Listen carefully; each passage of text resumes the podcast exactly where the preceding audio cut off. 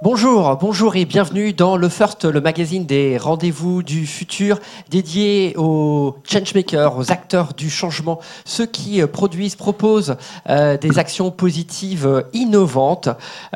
Aujourd'hui, on a une émission un petit peu spéciale. C'est une émission sur le thème de la Social Good Week, une semaine dédiée au web social et solidaire, avec cette question un petit peu en, fond, transverse, du web, d'Internet. A-t-il un sens? Peut-il, Peut-on en donner un, un sens à- à- au, au numérique Et on va euh, passer euh, cette émission avec euh, deux invités euh, qui ont deux projets euh, différents.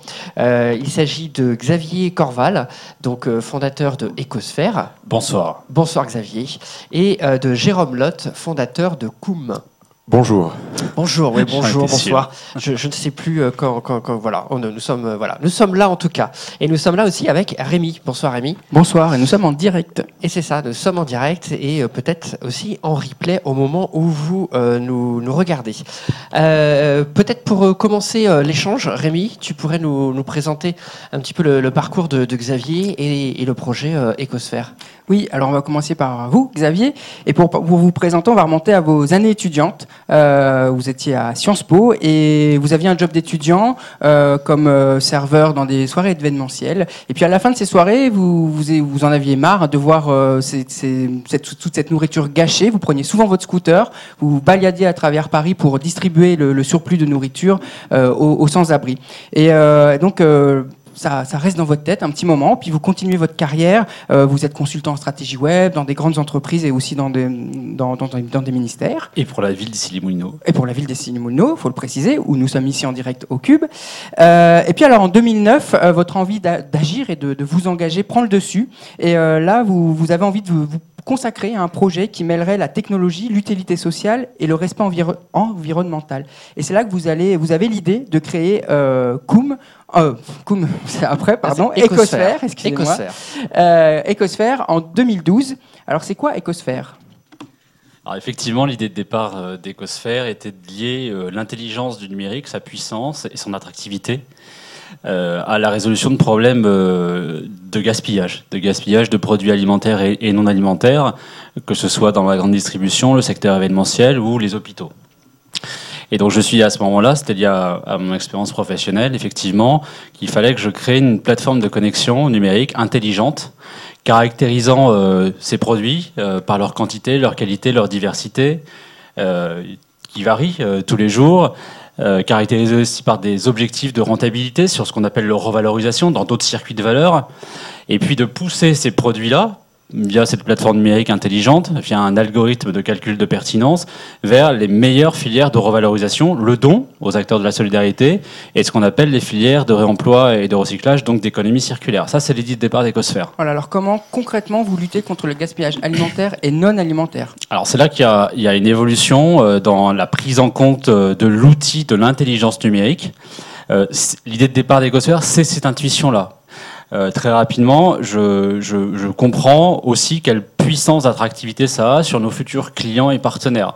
Parce que pour chacun, dans sa vie personnelle comme dans sa vie professionnelle, le numérique, ça veut dire simplicité, simplification, optimisation, gain de temps. Et là, on se dit, waouh, c'est sans doute l'idée simple et géniale qu'il faut avoir, qu'il fallait avoir. C'est Ecosphère qui l'a eu en, premier pour résoudre ces questions complexes du gaspillage.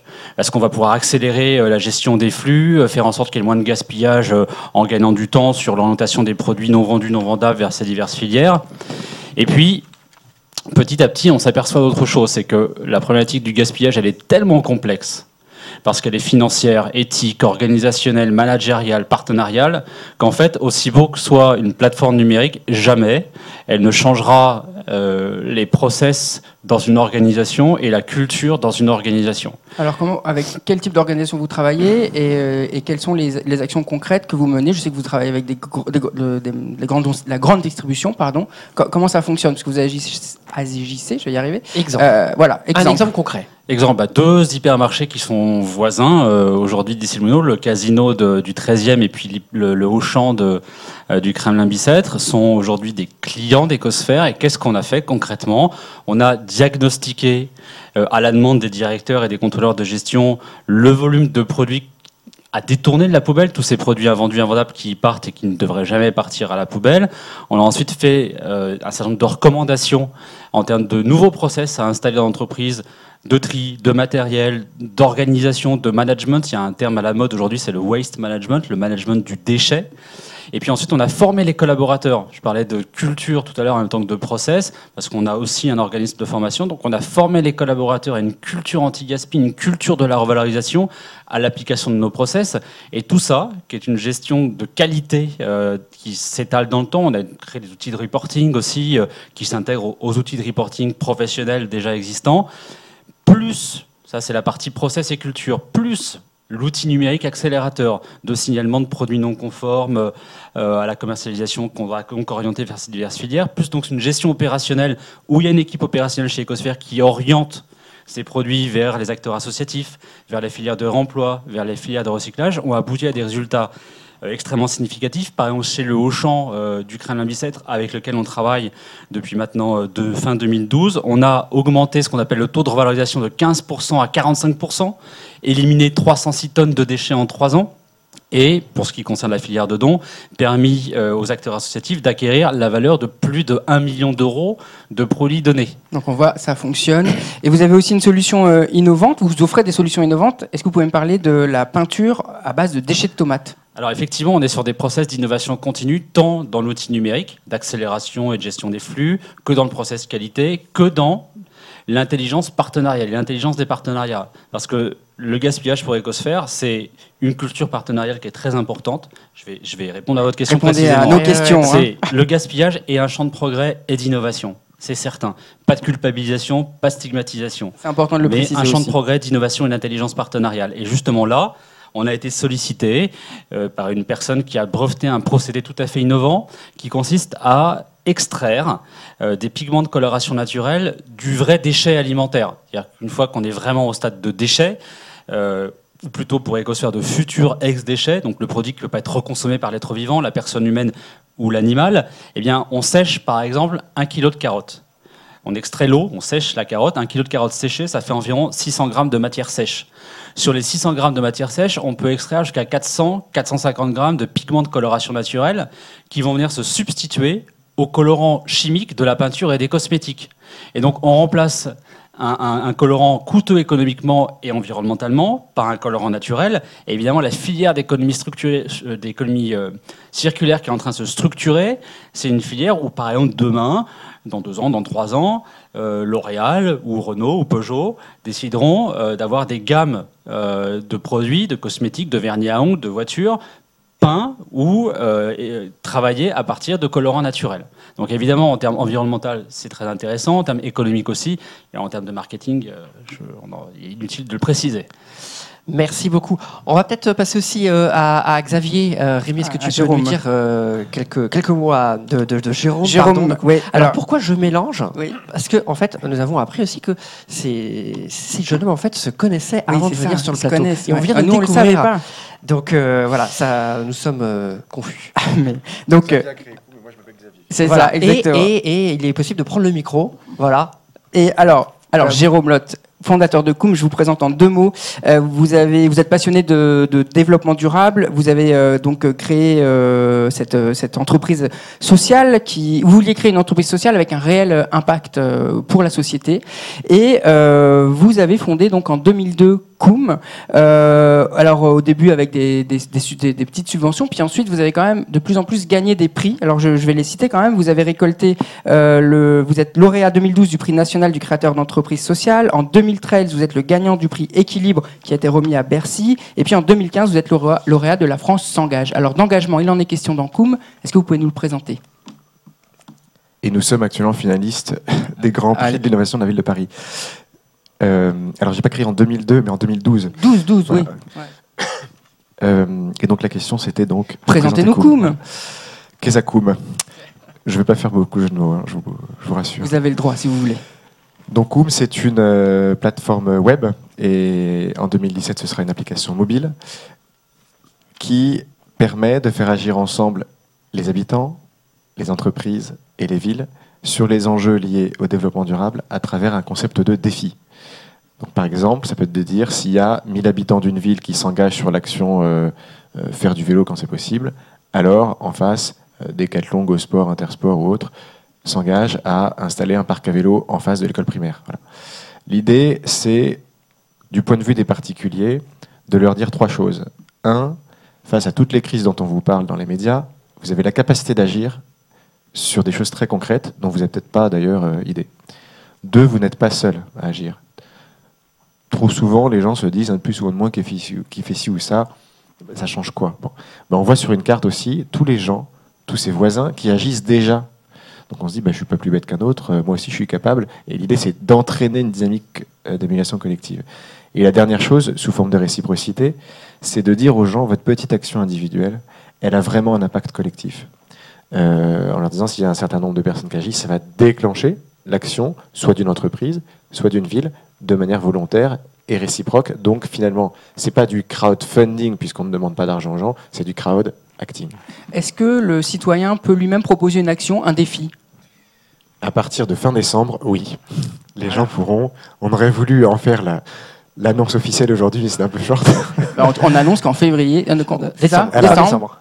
Donc, euh, oui, oui, fin décembre, ouais, à la fin du mois. Donc, il sera possible de proposer effectivement un défi à une entreprise ou à une ville. Est-ce que vous pouvez nous donner des exemples euh, très concrets d'actions qui ont été, euh, qui ont été euh, présentées sur, sur, sur et combien de personnes ça a mobilisé ou pas? Parce que ça peut, ça peut paraître en fait un peu, un peu gadget de loin. Est-ce que ça, ça représente une, une vraie réalité et vraiment un- une, façon en fait d'engager différemment des personnes sur, sur un territoire, une ville, un quartier? Alors, au début, on était parti sur des défis nationaux. On se rend compte que ce qu'il y a de plus en plus de, euh, d'intérêt et, de, et quelque chose qui est plus facile, c'est des défis locaux. Euh, locaux parce que si on s'identifie plus en tant que personne aux gens qui sont à côté de chez nous dans un périmètre assez proche et pas à l'autre bout de la France. Euh, donc, bon, on a eu des, des- défis nationaux, notamment avec euh, je sais pas, le, le crédit coopératif qui disait voilà, s'il y a tant de personnes qui s'engagent à participer à la, euh, à la semaine annuelle euh, qui consiste, je ne retrouve plus le nom en fait, Euh, c'est une semaine où on, on va ramasser les, les- les déchets, Déchets, oui, vers, voilà, c'est en fin septembre, dans les forêts. Alors, en face, là c'était le crédit 1. Oui, notamment. Euh, alors, le crédit coopératif euh, donnait euh, un montant financier à l'association qui organise cette mobilisation nationale de collecte des déchets pour financer les sacs poubelles, par exemple.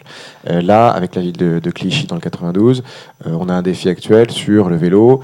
Et là, c'est pas l'entreprise. C'est pas une entreprise en réciprocité qui va agir, c'est la ville qui elle-même qui nous a dit bah moi, euh, ça m'intéresse que euh, la réciprocité soit donnée par moi en disant si j'ai tant d'habitants qui s'engagent à se déplacer à vélo quand c'est possible, alors je donne une subvention de 5000 euros euh, à l'association locale qui fait de la réparation de vélo et qui va intervenir dans les écoles pour faire des ateliers de réparation de vélo. Donc pour une ville, ça permet à la fois de communiquer sur ce qu'elle fait, par exemple sur le soutien à un projet associatif, et également de mobiliser ses habitants sur des objectifs de politique publique. J'avais une question sur le, sur le sens. Ah, et après, je te laisse la parole. Euh, parce que vous en, vous en parlez euh, dans une interview que j'ai lue. Vous dites euh, c'est ce qui est important. Bien sûr, il y a les défis, il y a la récompense, mais ce qui est important, c'est euh, le, le, le, sens qu'on met dans nos actions, c'est-à-dire vraiment la, la volonté intrinsèque de changer les choses et pas simplement euh, l'histoire du, du carotte, de, de la carotte et du bâton. Et ça, c'est important euh, de le préciser dans, dans, dans Koum, dans ce projet-là. C'est aussi une- comment motiver euh, intrinsèquement, avoir des motivations intrinsèques pour relever les défis. Oui, après là, on parle donc des, différents leviers de, mo- de, de- de mobilisation et, de ce qui a du sens pour les gens. Euh, on se rend compte que euh, des carottes uniquement financières sont des choses qui ne fonctionnent pas dans la durée, qui peuvent fonctionner rapidement, mais sur la durée non. Il y a, des startups qui se sont lancées en même temps que nous, qui malheureusement n'existent plus, et qui s'étaient lancées sur ce même objectif hein, de d'accompagner le changement de comportement des gens, euh, mais en leur disant on vous euh, euh, donne des, points en récompense et ces points sont transformables avec des bons de réduction dans les commerces locaux. C'était une idée géniale d'ailleurs qui vient des États-Unis et ça fonctionne bien aux États-Unis.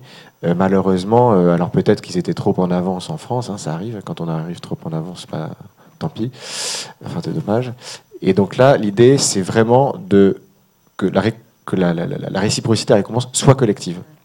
Après, il peut y avoir un côté individuel. Par exemple, là, on a des, projets avec les bailleurs sociaux euh, pour amener à une réduction de la consommation d'énergie, réduction de consommation d'eau, hausse du tri sélectif dans des, immeubles HLM, où la réciprocité du bailleur ou du fournisseur d'eau d'énergie, ça peut être bah, en réciprocité au fait que vous mettiez, je sais pas, un, économiseur d'eau, etc.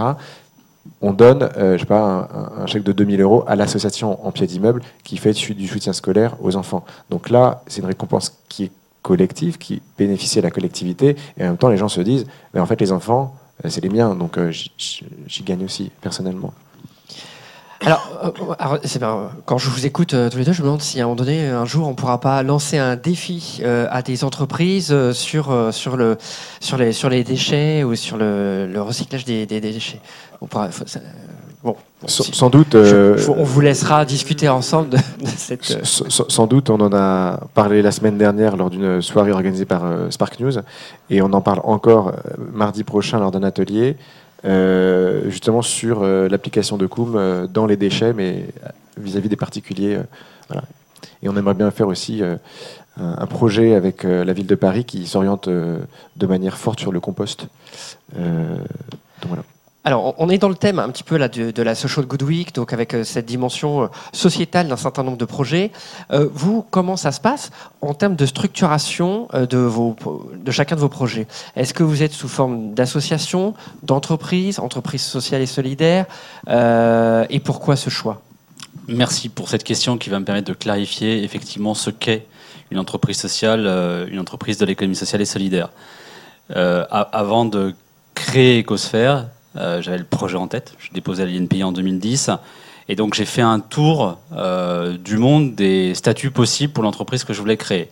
Il se trouve que la, forme d'entreprise classique euh, commerciale était la plus adaptée aux investissements, notamment numériques, à venir pour l'entreprise.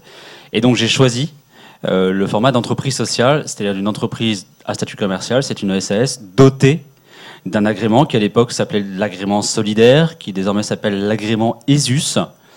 Et donc ça veut dire quoi? Ça veut dire qu'on a sur un extrait de cabis la mention ESS et qu'en plus Ecosphère on a l'agrément ESUS et ça veut dire des choses très importantes parce qu'en France ce sont les seuls agréments qui consacrent dans la structuration, le financement et, euh, et- et l'aspect capitalistique de l'entreprise qui consacrent la primauté des missions sur le profit reversé aux actionnaires. C'est-à-dire que dans une entreprise sociale, une vraie entreprise sociale, pas une entreprise qui dit sociale parce qu'elle fait un peu de social, plus de 50% des bénéfices doivent être obligatoirement alloués à la croissance des missions de l'entreprise plutôt euh, que d'être reversés sous forme de dividendes aux différents actionnaires.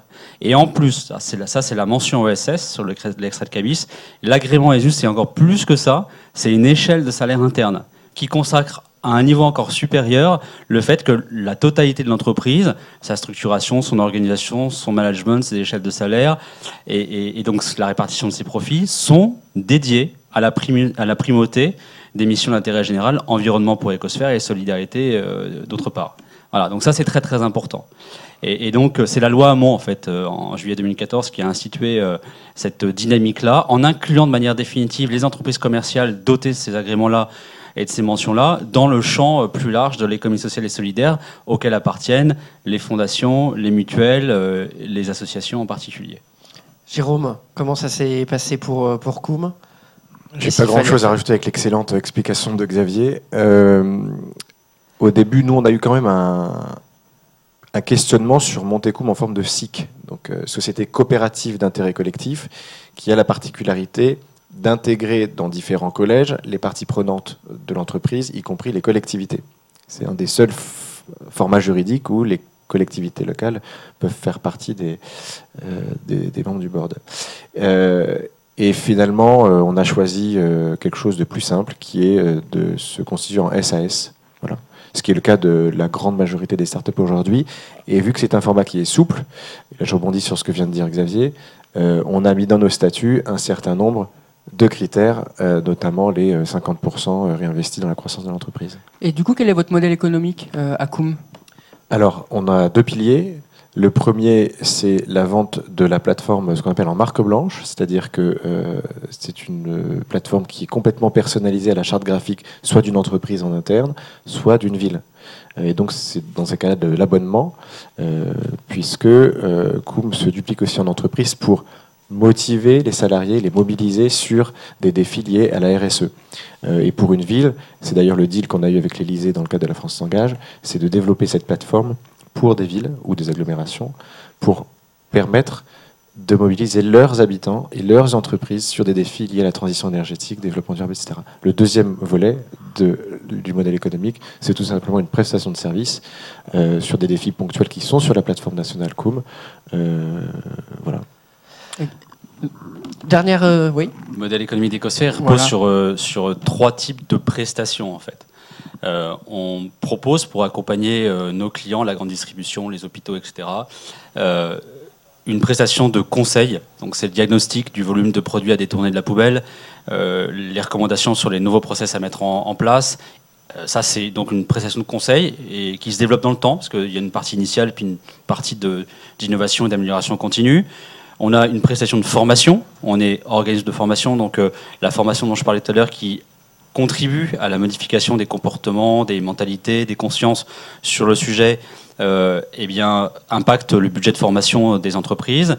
Et puis, on a une rémunération qui vient aussi de la valeur euh, des opérations, des transactions sur les produits que l'on gère, puisque c'est nous qui gérons l'optimisation de l'orientation de ces produits vers les différentes filières recyclage, réemploi et acteurs de la solidarité. Donc on a une rémunération sur la gestion de ces opérations. Et puis, on a une quatrième source de revenus, c'est lorsque des collectivités locales, et c'est le cas avec la région Île-de-France aujourd'hui, et, d'autres régions nous ont sollicité, notamment la région PACA, lorsqu'on les accompagne sur euh, des dynamiques de mobilisation des acteurs sur leur responsabilité sociétale d'entreprise et sur des objectifs de réduction du gaspillage.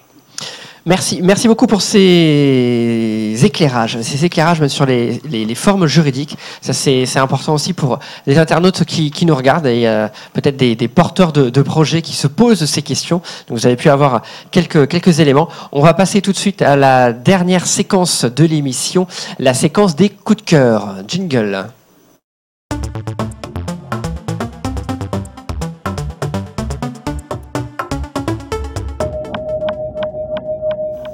Alors Jérôme, Xavier, les coups de cœur, en quoi ça consiste Tout simplement à nous faire part d'un de vos coups de cœur personnels. Ça peut être euh, un ouvrage, un livre, euh, euh, un, ouvrage, un livre, une bande dessinée. dont je fais exprès en fait de faire coller un magazine, euh, un film, une exposition, un projet, quelque chose d'un peu personnel que vous avez envie de partager avec euh, les internautes qui nous regardent. Qui veut commencer Genre, Voilà, il y a des- une petite séquence de, de- de- de politesse. Merci Euh, Jérôme. alors, ce sera Jérôme. Jérôme, coup de cœur. Donc le coup de cœur, c'est euh, un- une aventure entrepreneuriale qui s'appelle Dream Act, euh, qui, fait partie de l'incubateur dans lequel nous sommes. Et en fait, je trouve ça génial ce qu'ils font parce qu'ils vendent des box mensuelles qui permettent de découvrir des produits euh, d'entrepreneurs sociaux. Et souvent, bah, on- c'est très difficile de se faire connaître. Et là, ils ont eu l'idée géniale de euh, tous les mois, vous avez une box différente où vous allez découvrir des, pro- des, des- des- des produits made in France ou des produits d'entrepreneurs sociaux, etc. Et je trouve ça, euh, c'est voilà, mon coup de cœur de, du mois. Et ça s'appelle Dream Act Box. Dream Act Plus. Box. Box. Box. Dream Act Box, la box Dream Act. Ok. Merci Jérôme. Xavier, un coup de cœur. Oui, alors c'est précisément euh, l'endroit d'où j'arrive. Ici, ce sont les entretiens et rencontres de Royaumont qui avaient lieu euh, hier et, ce matin, cet après-midi, sur le thème cette année euh, Croyants et citoyens, qui rassemblait euh, de nombreux hommes politiques de droite et de gauche et des responsables religieux de toutes les confessions. Et ce qui en est ressorti de plus intéressant, c'est comment est-ce qu'on concilie euh, dans son action privée, publique, euh, son inspiration avec son engagement dans la cité, comment est-ce qu'on crée du sens et du sens approfondi euh, en faveur de l'intérêt général et de la paix sociale. Et donc c'est mon coup de cœur de la journée. Merci, merci Xavier pour ce coup de cœur. Euh, Rémi, en as-tu un coup de cœur? Oui, moi j'ai un coup de cœur pour une exposition qui s'appelle Temps suspendu exploration urbaine qui a lieu au siège du Parti euh, communiste à Paris, un magnifique, euh, magnifique bâtiment euh, conçu par Oscar Niemeyer. C'est dans le cadre des expositions hors les murs qui, est, qui est organisé par la- la- le musée de la Poste. Et donc Temps suspendu, ça présente quoi? Ça présente 75 photos de trois artistes différents sur des, endroits abandonnés par, euh, par l'humain. Donc c'est-à-dire que vous avez des, vous avez des, des villas, des, piscines, des- plein de bâtiments qui, ont été abandonnés. Donc la nature n'aime pas le vide et donc reprend ses droits. Et donc vous avez euh, comme ça 75 photographies de trois photographes, je les cite rapidement, Romain Veillon, Sylvain Margen et Henk van Ren- Renzenberg. Enfin, je suis désolé, j'ai pas fait de flamand. Euh, voilà, donc à découvrir au, au siège du Parti communiste dans le cadre de l'exposition Temps suspendu, exploration urbaine, jusqu'au 18 décembre. Merci pour cette euh, expo Rémi. Et moi je veux partager avec vous euh, un coup de cœur, un coup de cœur musical. Euh, c'est celui-ci. C'est Gabriel Garzon Montano. Alors je le montre comme ça mais je vais pas me cacher derrière la, pochette. Un vinyle, un album, un, EP même on dirait parce qu'il n'y a que six titres dessus. Une espèce d'électro soul par quelqu'un qui a beaucoup de talent. Donc ce monsieur Gabriel qui est multi-instrumentiste qui fait tout tout tout tout seul. Voilà, c'est super, c'est magnifique et je vous invite à l'écouter. Euh, pendant que justement ce fameux Gabriel chante de- derrière moi, je crois l'entendre sur le plateau. Je vois les gens qui commencent un petit peu à, à se dandiner, à dandiner la tête en tout cas. Euh, c'est l'heure de vous remercier, messieurs, euh, d'être venus sur euh, le plateau du, First et de donner rendez-vous à nos internautes pour une prochaine émission, un prochain magazine des rendez-vous du futur. Je remercie toutes les équipes qui ont permis de, réaliser cette, émission et notamment les trois grands producteurs que sont Le Cube, JT Carré et Triple C. Et puis un grand remerciement aussi à notre partenaire. le- partenaire, le Digital Society Forum. Restez connectés. Euh, tu voulais rajouter quelque Et chose la Social Good Week et bien sûr, oui, la Social Good Week, bien sûr, bien sûr nous avons nos, nos- nos- tu as ton petit badge. Voilà, le petit badge de la Social Good Week. À très bientôt. Euh, Suivez-nous sur les réseaux sociaux avec le hashtag RDVF. Merci.